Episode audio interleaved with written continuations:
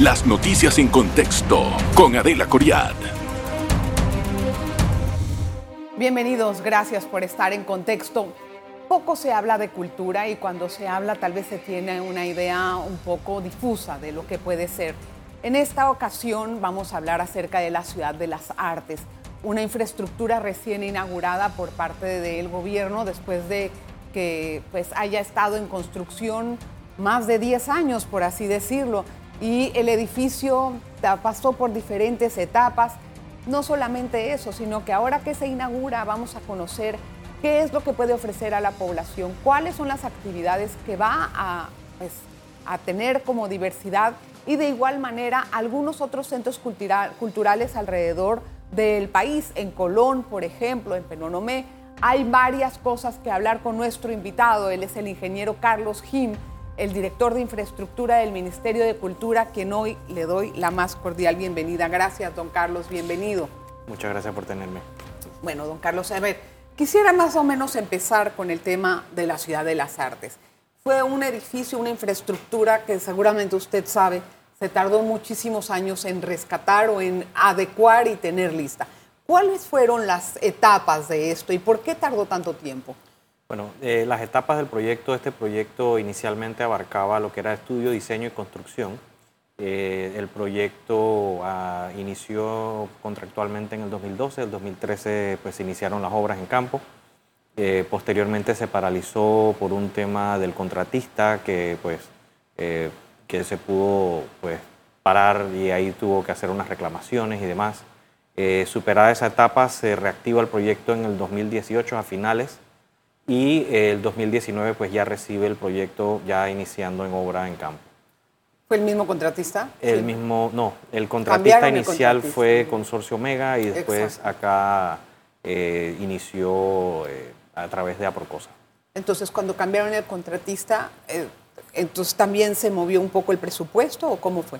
Eh, se hizo un ajuste del presupuesto, el presupuesto no sufrió grandes, grandes impactos, sí hubo un, un, aumento que se tuvo que dar por los años que pasaron, pues el tema de la mano de obra, el incremento de la mano de obra que sale producto del convenio Capax-Untrac, eh, y ese fue el único ajuste que se dio. Todo lo demás se manejó dentro del balance del, contrato. Cuénteme qué es lo que tiene esa infraestructura. Tiene muchos edificios. Uno de ellos que no se ve y que a mí me causó un poco, dije, ¿dónde está el estacionamiento? Porque va a llegar la gente. Ya me di cuenta que tiene un edificio de estacionamientos. El, eh, bueno, contempla siete eh, edificios. Vamos a empezar por el estacionamiento. El edificio de estacionamiento queda en la parte de atrás Claro, cuando uno entra a Ciudad de las Artes quizás no es el edificio más prominente, pero eh, consideramos que es uno de los más importantes porque a veces cuando se hacen infraestructuras de estos tamaños, 30 mil metros cuadrados, la gente tiene que poder eh, asistir a los eventos, estacionar y poder accesar a, los, a, la infraestructura. ¿Qué capacidad tiene el estacionamiento? Tiene más de 320 estacionamientos eh, en la infraestructura y con capacidad de crecer. O sea, la estructura se, se hizo con capacidad de poder soportar el doble de las losas, o sea que tiene capacidad para hasta 600.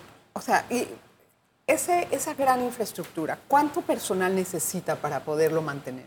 Bueno, nosotros tenemos, lo vemos desde tres aristas, administración, operación y mantenimiento, y eh, más o menos el personal que estamos eh, contemplando eh, abarca alrededor un poco más de 50 personas. ¿Para todo? Para todo. Exacto. Ahí básicamente los contratos de mantenimiento ya, se están, ya están encaminados, son 12 contratos, que el mantenimiento es muy importante para poder mantener todos los sistemas y la infraestructura, la limpieza y demás. ¿Pero esos contratos son tercerizados o...? La mayoría ¿Esos 12 contratos son que a, a, terceros? Sí, la mayoría son tercerizados principalmente por el equipo especializado que tiene el proyecto de Ciudad de las Artes eh, por ejemplo, bueno, no se habla mucho de eso, pero el, el, proyecto tiene un BMS, que es un Building Management System, y eso lo que es es eh, una integración de todos los sistemas a una sola unidad tecnológica que puedes controlar, por ejemplo, eh, la temperatura de los aires, la velocidad del, del, de la impulsión, los controles de acceso, las cámaras de vigilancia, todo desde una consola que puede ser a través de una tablet o una computadora. ¿Y eso está manejado por quién? por un ministerio. no, obviamente sí, pero o sea, esa, lo que me pregunto es ¿cuánto van a absorber esos, esos contratos de mantenimiento? Y si tienen el presupuesto para poderlo hacer, ¿a cuántos años? Claro, el Eso es lo que siempre pregunto, ¿no? El presupuesto ahorita, el- los contratos se están manejando a un año y es el año que prácticamente tenemos la, la garantía y es lo que nos permite también el, el tema presupuestario porque es el año que estamos, el 2024. Entonces se van a manejar los contratos a un año y ahí se están abarcando todos los sistemas. Eh, como sabe, la obra fue entregada, así que corremos con el año de garantía, que es importante que los mantenimientos se den para eh, que la garantía no se pierda. ¿no? ¿Y cuánto, cuánto valen esos 12 contratos? Eh, varían de precio, la mayoría fluctúan entre 12 mil a 30 mil dólares de cada sistema y sistema de detección de, de- de incendios, también hay sistema de supresión anual. Sí. Porque quería saber algo, o sea, eso es mantener la infraestructura. ¿Qué tanto consume del presupuesto de, de mi cultura? La estimación que tenemos eh, me habla de la operación, ¿no? la parte Sí. operativa, claro. Y de pago de todo el personal que me estaba Claro. diciendo, etcétera. El presupuesto que nosotros tenemos más o menos contemplado supera, supera los 3.5 millones anuales, más o menos. Ah, wow. Ahora, lo importante ahí destacar es que eh, la Ciudad de las Artes la componen dos instituciones. Está el Ministerio de Cultura, pero también está el Meduca. Entonces, las escuelas de danza, las escuelas el INAM, el Instituto Nacional de Música, la Escuela Juvenil de Música, eh, la Escuela de Artes Plásticas y la Escuela de Teatro son parte del Meduca. O sea, que ellos van a ser alimentados por el presupuesto del Meduca. No, va- el presupuesto es compartido. Por eso, ¿esa Exacto. parte lo paga Meduca, por así decirlo, o no? No, todo lo, todo lo que gasta la Ciudad de las Artes, hay un plan de gestión que se desarrolló hace cinco años y todo lo que se desarrolla en Ciudad de las Artes y todo el consumo pues se comparte en base a la ocupación que tenemos ambas instituciones. Sea, vamos a hacer la pausa y al regreso pues me explica bien cómo se cómo funciona esto. Muy interesante, también le voy a contar qué va a haber en la Ciudad de las Artes. Me imagino que en este verano van a tener un sinnúmero de actividades y va a ver cómo la vamos a disfrutar. Una pausa. En breve regresamos con En Contexto. Bueno, yo la verdad me siento muy contenta que se haya inaugurado ese edificio porque el arte desarrolla una, eh, una emoción importante en el cerebro, desarrolla nuevas habilidades en el cerebro. Pintar, tocar un instrumento, eh, la actuación, todas esas cosas pueden ser muy, pero muy importantes para los niños en el desarrollo de su educación. Eh, Carlos Jim nos está explicando hoy, para terminar con el tema del presupuesto, que no le entendí bien. Es que, lo que mi- mis preguntas van dirigidas a que se va a mantener un año, pero después, con otros eh, años que vengan, no se le dé mantenimiento y todo se empieza a deteriorar. Esa es eh, mi, mi- mi preocupación. Por eso es que insisto en el tema. ¿Quién va a repartir qué costos? Ok, el Ministerio de Cultura absorbe los costos del mantenimiento, de la operación y la administración y eh, en base a la ocupación que tiene el Meduca, entonces se, se le, ellos se le comparte el, el gasto. Pero el Ministerio de Cultura es el que se va a hacer cargo. O sea, que al Principal. año cuesta 3.5 millones más o menos. Es la, esti- la estimación que tenemos. Sí, y el presupuesto de la, del ministerio va a tener esa, pues, por el lo menos va a tener que contemplarlo. Claro. Ahora, ¿qué actividades se van a desarrollar para, no digo para este verano, sino en general, ¿no? Porque imagino que serán cosas establecidas, ¿no? Claro, eh, bueno, las actividades van a variar un poco, por lo menos en verano se puede hacer uso de la, de la plaza que tenemos. Eh, estos días que pasaron, eh, ayer y antes de ayer, tuvimos artistas en tarima en, en la plaza, al aire libre, obviamente aprovechando el verano en la tarde, pues para que no pegue tanto el sol. Eh, ahí hay unas escalinatas que funcionan como una especie de anfiteatro al aire abierto, básicamente. Entonces fue, fue interesante porque tuvimos varios artistas, eh, tuvimos a los Rabanes, tuvimos a la Pepina Sinfónica, tuvimos eh, el grupo Tuira con Rómulo Castro, o sea, la verdad tuvimos cualquier cantidad de artistas ahí y también de las escuelas. La escuela de danza pudo hacer sus, sus demostraciones, también eh, la red de coro y orquesta que también van a formar parte de Ciudad de las Artes. Eh, la verdad que eh, fue, fue muy importante compartir ese momento con todos. Ahí se van a ofrecer clases, ¿no? Para los niños. Sí. Entonces, ¿cómo van a absorber esa demanda? Porque yo estoy segura que va a haber una gran emoción en participar. Me imagino que son gratuitas o no. ¿O van a tener algún costo? No sé. Las escuelas son estatales, son manejadas a través del Meduca, eh, sí tienen eh, pues los costos básicos, ¿no? que, como las escuelas estatales eh, tienen, pero cada escuela tiene sus, bueno, y obviamente también quizás el tema de, dependiendo de las disciplinas artísticas, los instrumentos, las pinturas y bueno, el tema de danza, pues acarrea algunos costos, ¿no? Pero ¿qué demanda tiene? O sea, ¿cómo, ¿qué capacidad para atender a los alumnos tienen. O sea, vamos a poner en un día cuántas clases de danza puede haber, cuántas clases de música y si tienen los instrumentos o los muchachos tienen que comprarlos, son gastos interesantes, ¿no? Claro. Bueno, el, actualmente la, capacidad que tienen las escuelas todas juntas son aproximadamente 2.500 estudiantes. Eh, esos 2.500 estudiantes nosotros tenemos proyección para que crezcan las escuelas, obviamente, porque eh, las escuelas estando acá en Ciudad de las Artes previamente estaban bueno, algunas estaban en algunos lugares eh, prestados por la UABR, en, edificios por Diablo y demás. Eh, y obviamente pues acá al mudarse a Ciudad de las Artes van a tener un mayor auge, una mayor eh, prominencia y, se proyectó que se puedan crecer. Pero esos 2.500 estudiantes son que hacen una clase cada semana, una clase dos veces por semana, ¿cómo es? Ellos eh, tienen horarios distintos dependiendo de, las escuelas, ¿no? que van a necesitar ampliar eso. Estoy segura que va a haber demanda para las personas que viven en cualquier parte de la ciudad van a querer llevar a sus hijos a clase de piano, clase de danza, clase de no sé qué, de teatro. ¿Qué capacidad de ampliar tienen esa demanda? el nombramiento de profesores, necesitan comprar más cosas, no sé. A nivel de la infraestructura, eh, se puede manejar más del 50%, o sea, puede aumentar a un 3.500, 4.000 estudiantes. Lo van a tener que hacer. El, claro, ya ahí el tema, lo que hablaba de, los profesores y demás, como le mencionaba, las escuelas lo maneja el, Meduca, ya ese tema. Pero lo que refiere a la infraestructura, o sea, el mobiliario y los espacios que hay, eh, se prestan para que aumentan la... Es que eso es muy importante, desarrollar todo ese tipo de habilidades. Me estaba hablando del teatro, que el teatro sí tiene una capacidad para cuántas personas, 400 personas. 425 Pero sí tiene eh, el doble fondo, ¿no? Platícame un poco. Doble fondo se oye más de otra cosa, pero platícame.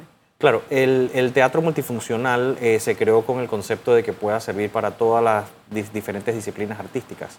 Eh, lo que pasa hoy día, por ejemplo, el único teatro que tiene el foso es el Teatro Nacional. Este teatro pues también va a tener el foso eh, y eso lo, hace bastante más interesante, poder tener funciones donde puedan eh, tener la, sinfónica en vivo junto con el Ballet Nacional. Entonces, otra banda junto con una obra de teatro, etcétera. Exacto. Entonces ahí permite tener la música en vivo en vez de tener una grabación, por ejemplo, y eso cambia toda la experiencia. ¿Y qué hay de la acústica de ese teatro? ¿Cómo se desarrolló? ¿En qué tecnologías? Bueno, la acústica del teatro se le prestó especial atención, es uno de los tres contratos que tiene Ciudad de las Artes, que era construcción, luego se contrató el mobiliario y por último el equipamiento técnico. El equipamiento técnico se hicieron los estudios acústicos de los espacios eh, son, hay tres auditorios adicionales aparte del teatro multifuncional y a cada espacio pues, se le hizo su estudio independiente porque no, no lleva el mismo, el mismo tema. El teatro multifuncional ahorita está terminando. Eh, su acondicionamiento acústico también tiene el tema del backstage, todas las tramoyas, eh, los sistemas de polea, todo lo que conlleva esto. ¿no? Entonces el sistema acústico se centró pues, básicamente en la alfombra acústica del, teatro, las paredes que también tienen absorción acústica y el cielo raso también acústico. High tech, o sea, tecnología de, tecnología de punta para el, para el sonido. Por supuesto, tecnología de punta para el sonido, tanto la iluminación escénica como la, ejecución de sonido, por supuesto. También tenemos eh, pronto la entrega de la conversión del Colegio Abel Bravo en Colón, que sería otro centro de cultura. ¿Cuál va a ser ahí? Eh, dígamelo más o menos breve para ir al cambio y volvemos con el tema más a fondo. ¿Qué es lo que vamos a ver en Colón? Bueno, el Centro de Arte y Cultura de Colón, eh, que es lo que era previamente el, Colegio Abel Bravo, eh, queda en una posición bastante interesante entre Colón 2000 y la zona libre. Entonces nosotros vemos ahí una oportunidad para el crecimiento de lo que son las la, economía creativa en Colón y es potenciar la cultura como un motor de desarrollo no solo social, sino también económico. Eh, ahí va a haber unas áreas gastronómicas, hay áreas de artesanía, Hay áreas también, igual que Ciudad, lo parecido a Ciudad de las Artes, de las disciplinas artísticas, danza, música, teatro y demás, pero también incorpora otros temas culturales que son pues y propio del área. Entonces, eh, áreas de ensayo, va a tener un gran auditorio, tiene también galería, tiene unas áreas abiertas que van a ser usados los fines de semana para hacer festivales, eh, también al aire libre. O sea, ahí también se van a dar clases para los colonenses y todo. ¿O sí, no? ahí eh, hay unas áreas para hacer clases y talleres que van a pues, estarse dando. También está la biblioteca Mateo Iturralde, que ahorita está cerrada, que es la biblioteca de Colón. Se va a incorporar al proyecto Abel Bravo, o sea que los colorenses van a poder tener nuevamente su, su biblioteca Mateo Iturralde eh, activa. Déjame hacer una pausa. Está interesante lo de Colón, porque también ahí en Colón puede haber una oportunidad para, los, para la población. Especialmente pienso en los niños y adolescentes. Una pausa. En breve regresamos con En Contexto. Estábamos hablando acerca del Centro de Cultura que va a haber en Colón, que es precisamente que el que conserva el nombre ¿no? de Abel Bravo. Entonces, eh, lo que me quedó un poquito sonando es que va a ser eh, un potencial de cultura, pero también de negocio. Me da miedo que el día de mañana sea todo de negocio y se aleje la cultura, porque lo que da plata tal vez es lo que va a querer predominar. ¿Cómo se va a evitar eso, don Carlos? Claro, ahí nosotros tenemos una dirección de economía creativa, que es la del Ministerio de Cultura, y esa es la que eh, está tomando una predominancia en ese centro. Eh, obviamente la parte eh, económica, pues lo que se está buscando es potenciar la parte cultural como un motor económico. Hay congos y cosas interesantísimas. Claro, porque uno dice, bueno, la cultura, eh, pues la cultura abarca muchas cosas, ¿no? Claro, muchos saberes y demás, teatro, danzas, comidas, claro. artesanías. Y es poder tener un centro que pueda servir para impulsar esas economías, esos artesanos, impulsarlos más allá de, eh, pues ahorita como están pues vendiendo quizás en algún centro y demás, cómo llegar a una etapa pues un poco mejor y también con la parte gastronómica. A ver, eso pudiera tener un buen atractivo turístico, tal vez para los turistas que vienen de los barcos, ofrecerles algún show cuando lleguen, pero más me gustaría a mí que la población de Colón pueda disfrutar de todas esas amenidades y que tengan una opción para crecer, los jóvenes y los adolescentes, los niños, que empiecen a formarse en esas artes. Claro, eso nosotros lo, hemos tomado muy en cuenta, inclusive nosotros eh, pues colaboramos ahí, bueno, el grupo colabora más bien con nosotros, eh, de colonenses que están muy interesados en este centro, que es un centro, pues, patrimonio cultural, esa edificación y eh, pues ellos se han integrado en todas las fases del proyecto desde el inicio, ahorita en la ejecución están contratados y posteriormente en la ejecución van a formar parte, que obviamente. lo cuiden, porque es muy importante conservar. ¿Cuánta gente necesitaría ese centro para mantenerse, por ejemplo? Ya me habló, por ejemplo, el de aquí, 50 personas. ¿En Colón?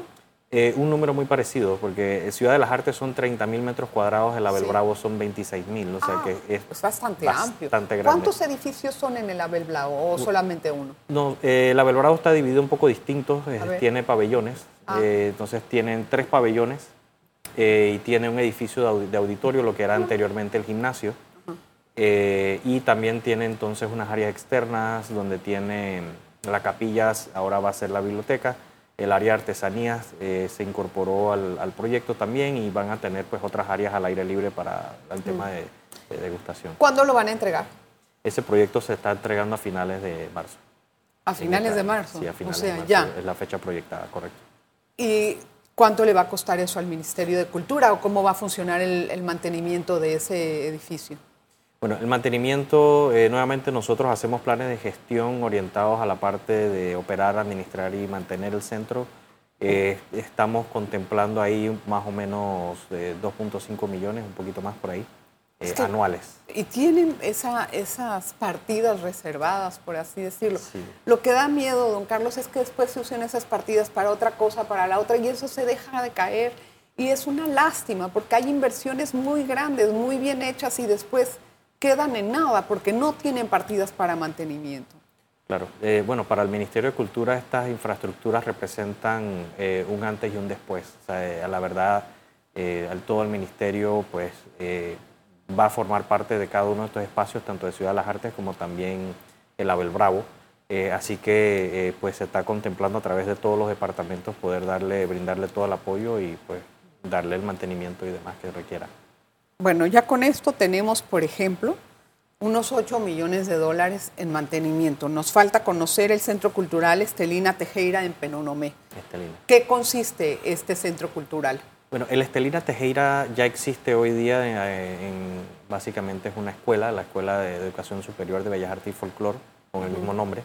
Eh, lo que buscamos con ese centro, ese proyecto, es eh, ampliarle el, el alcance del, de la escuela y poder entonces, va, ahora va a tener la parte de centro de educación y también va a ser un centro cultural. O sea, va a crecer hacia arriba. Hacia arriba, exacto. Se va a usar la misma, el mismo, la misma área, aprovechar un poco mejor los espacios para poder entonces eh, darle los espacios tanto a la parte educativa que se va a duplicar la capacidad, porque ellos ahorita están en una sola planta, van a tener dos plantas del centro educativo y posteriormente pues otras tres plantas que van a ser del centro cultural. Me paso a preguntarle, ¿cuál fue el presupuesto de inversión en el de Colón? El de Colón son eh, 26.5 millones. ¿Y en el de Penonomé? Penonomé tiene 10.8. ¿El de Colón cuánto tiempo tardó? El de Colón, eh, y eso es una pregunta interesante, inició a inicios del 2022. eh, tiene contractualmente para terminar en noviembre del 2024 pero eh, viendo que era un proyecto de mucho impacto para la provincia a nivel social y económico, por supuesto, también eh, pues hemos logrado acortar los tiempos a que se va a entregar Ay. mucho antes. No me diga, ¿y que también por la política? No, para nada. A la verdad es más que nada porque ese centro, entre más tiempo permanezca cerrado, o sea, entre más tiempo demora en abrir, eh, son Sí, oportunidades pero que hay se que abrirlo cuando ganar. está listo. Cuando ¿no? está listo, O sea, si se va a acelerar para entregarlo y decir, mira la otra obra que yo hice, no estamos de acuerdo. No, si se va a hacer como Dios manda, porque aquí nadie nos puede garantizar otra cosa. Claro.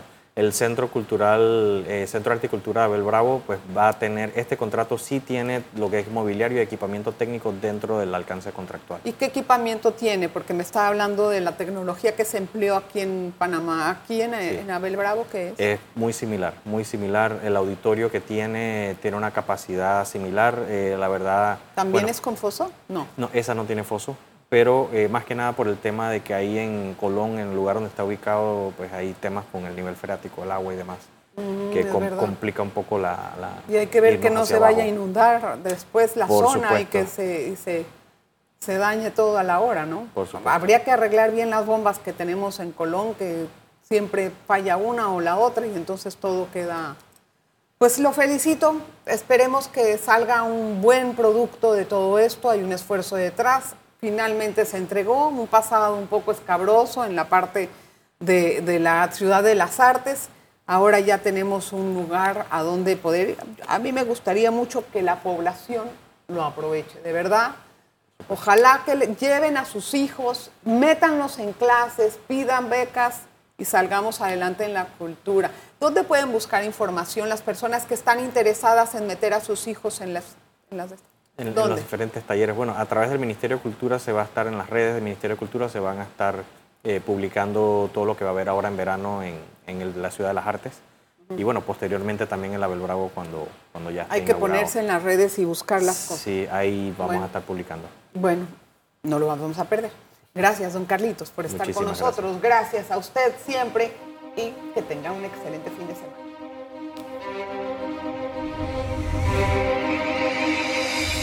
Las noticias en contexto con Adela Coriad.